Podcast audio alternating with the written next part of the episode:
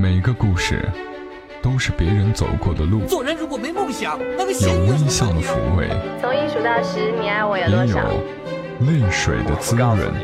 默默到来，故事如你。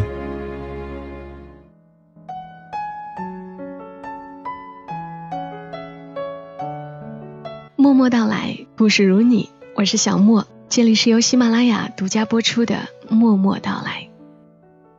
嗨，你过得还好吗？把这句话作为今天的标题，除了想关注一下你们到底过得好不好，让我们在这样的夜晚关照一下自己。大概也是因为今天看了一天的故事，都是些让人颇为心酸的文字。有个作者叫邓安庆，之前粗略的看过他的一些文字，都是些短篇和随笔，比如薄荷，比如三姐。他的文字朴实无华，但是坦坦荡荡，不遮拦，很真实。今天要和你分享的文字是来自于邓安庆的这一篇《站在三十岁的门槛》。这篇文章曾经也出现在一个上面。收录在《想得美》这本书当中。第一次看到这篇文章是去年的事了，当时就很想分享给你们，因为他所遇到的问题，他所经历的那些心情，我估计好多人也有遇到。因为那些安安稳稳、顺顺利利的生活总是比较难求，但是那一阵儿念一个上面的文字实在是太过频繁。于是等到了今天，才来念给你们听。站在三十岁的门槛，作者邓安庆。二十九年前的今天，妈妈生下我。现在妈妈在老家，我在北京。每一年我回一次家，他们都永远在那个老屋里。而我总是从一个城市换成另一个城市，出发的地方总有不同。打电话回家，他们问我在外面过得好不好，我说好啊，吃得饱，穿得好。我问他们好不好，他们说好啊，天气好，收成好。他们总问我吃饭了吗？说着说着又问我吃饭了吗？吃饭好像是第一等的大事情。爸爸小时候在全家出去讨饭时，差点被卖。他们总是忘不了饥饿的感受。最新鲜的一次是跟九岁的侄子通话。过去他在我印象中只是一个模糊的小孩，现在他却能清晰的表达。我问他转学的事情。问他有没有朋友，我其实也很想跟他说，九岁时你的爷爷奶奶去了外地，我第一次学会了站在凳子上拿着锅铲做饭了。我们的生活交集的越来越少，一年一次的回家，主题渐渐变成催婚，无论什么话题都会转到结婚的事情。一次我忍受不了这样的重复，便说。我有我的生活。妈妈在电话那头质问：“你怎么这么自私？你考虑过做父母的感受吗？走在院里跟人家说话，人家问起你的事情来，我都不好意思说什么。”我一时间不知说什么好。我尝试费力的讲我的世界，说我的想法，我的得到。他们茫然的回应着。他们在那个永恒不动的小村庄里，听着一个在远方不断流动的身影。我不敢说任何不好的事情，被中介骗，被人骂过，被偷了东西，这些都司空见惯的外乡事件，都能引发他们的担忧。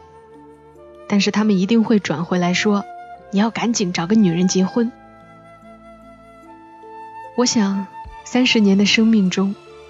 我最常感觉到的是一个场景：我在一个小箱子里，手和脚都缩着，无法伸展开来，上学时，我担心交不起学费，担心被别人同情和嘲笑；上班后，我担心被炒鱿鱼，老是被失业的噩梦惊醒。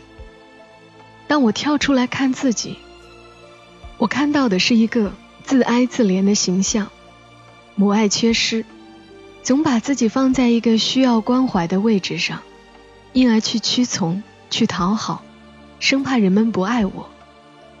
我开着各种玩笑，又留心人们的反应。我想做父母的乖孩子，也想做工作中的好同事。在我的内心中，我压抑着自己。我想过的人生，坦荡而肆意的生命，总是因为我内心的恐惧而止步。当我一个人的时候，我看着一个日渐趋向衰老的肉身，内心常有自我厌恶感。想起大学刚毕业的时候，还留在上学的那个城市上班。那时候的女友打电话叫我回学校，她在车站等我，然后带我去了餐馆。推开门，坐了一屋子的人。生日蛋糕摆在桌子的中央，我内心激动而惶恐。从来没有人这么隆重给我办这么热闹的生日宴席。面对这么多的祝福，我不知道怎么去回应他们。亲密的情感从来都不是我熟悉的。从小我独自一个人面对这个世界，我一个人接受，一个人消化。忽然有人对我这么好，我有点手足无措。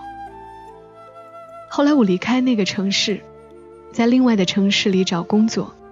找到了又被开除，吃不饱饭，房租也交不起。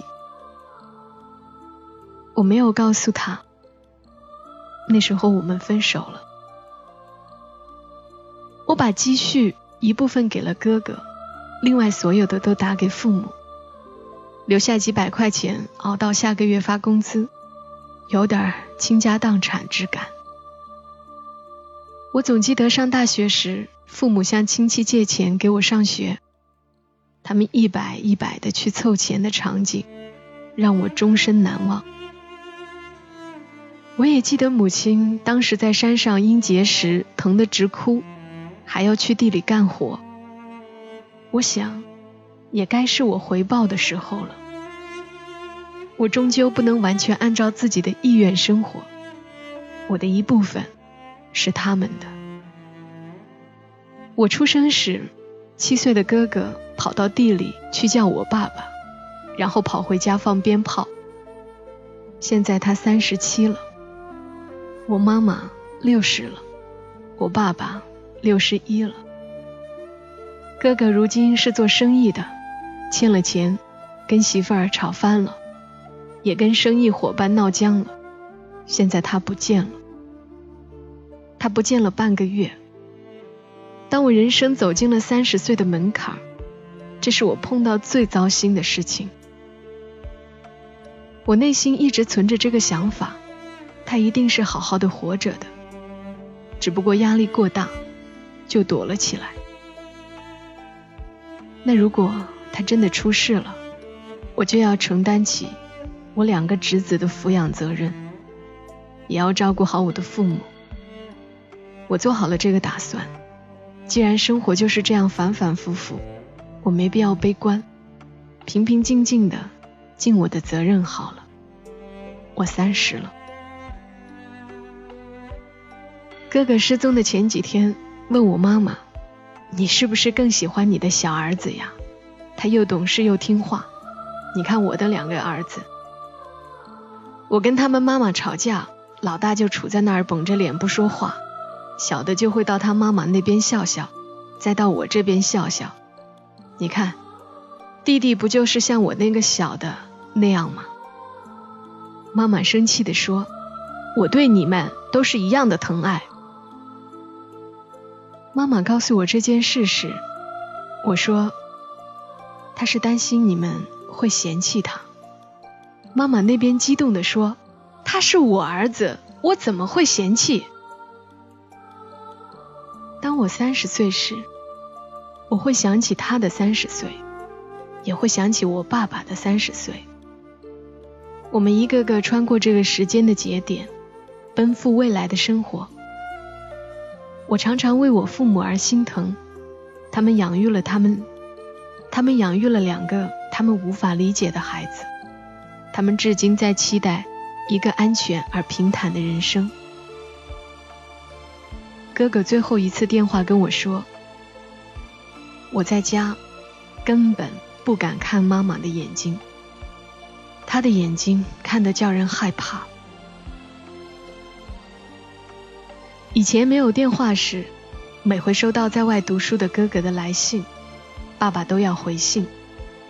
常常是他和妈妈在房间包棉花，我趴在桌上拿着纸笔，他口述一句。”我写一句，经常是这样开头的：“我儿，收到你的信了。”结束的话也是固定的：“钱省点花，好好读书，出来为国家社会多做贡献。”妈妈会添一句：“饭要吃饱。”我也会添一句：“带点书回来看。”现在虽然我不写信了，但是我会不断发短信给他。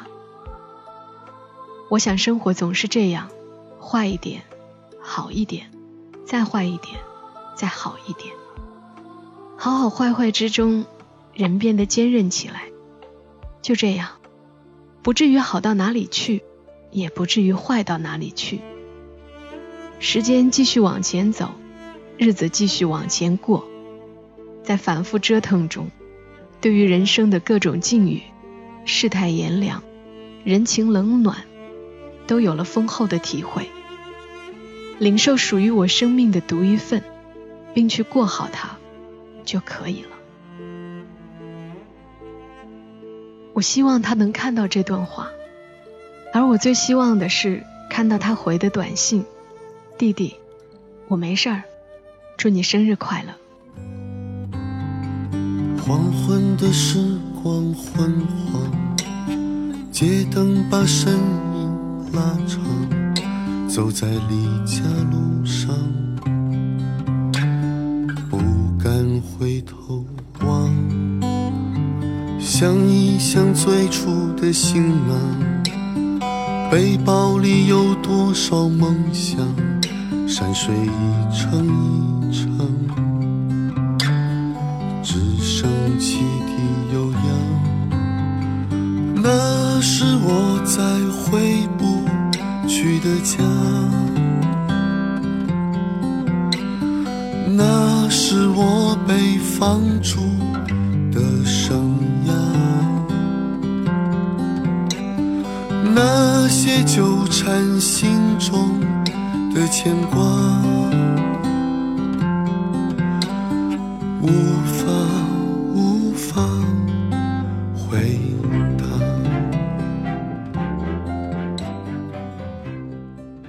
的文字，作者是邓安庆，站在三十岁的门槛。我们都要经历这个节点。你是怎样经历这个节点的？而我在面对三十岁的时候，又会是什么样的心情？我不知道。我知道的是，作者笔下那种母爱缺失，总把自己放在一个需要关爱的位置上，因而去屈从。去讨好，生怕人们不爱我。我开各种玩笑，又留心人们的反应。我知道这是一种怎样的感受。邓安庆说：“生活总是这样，坏一点，好一点，再坏一点，再好一点。好好坏坏之中，人变得坚韧起来。就这样，不至于好到哪里去，也不至于坏到哪里去。”小莫就是在各种境遇中慢慢明白过来，坏一点之后会好一点，不至于坏的过不下去，也不至于好的无忧无虑。邓安庆出生在湖北武穴，这个曾经小莫做过电台的地方，所以对他更多了一层亲切。他曾经也在他的文章里《柔软的距离》里说过，与亲人。我距离过近，因此我走远一些来写，与陌生人，我距离过远，因此我走近一些来写。我希望把距离定位在一个适合的距离，同时也是一个柔软的距离，用情度之，用理解之，因此才有了这些勉力为之的粗糙文字。只希望把他们的片段留下。曾经他们走过我的眼前，现在他们又各奔东西。我想象自己是在人海中，以文字为舟，打捞经手的碎片。而恰巧他的这些碎片，被我遇到，通过声音传递给你们，让有类似感受的你们觉得不孤单。这世界有很多人，在体会世态炎凉、人情冷暖之后，依旧平静地领受他生命那一份，并坚毅地随着时间继续往前走。这里是默默到来。非常感谢你的聆听，我们下期声音再会吧。小莫在长沙，跟你说晚安。我是一只离群的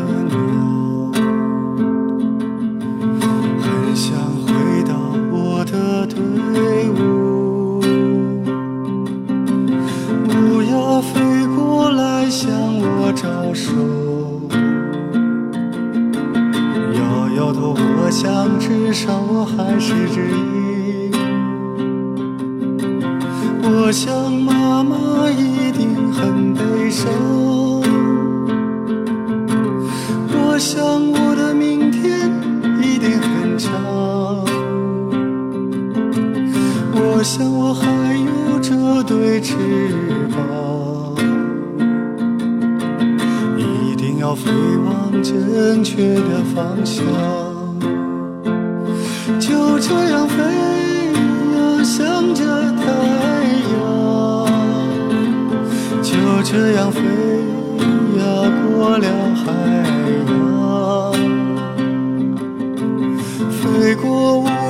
城市和村庄，飞过无数的春天和迷茫。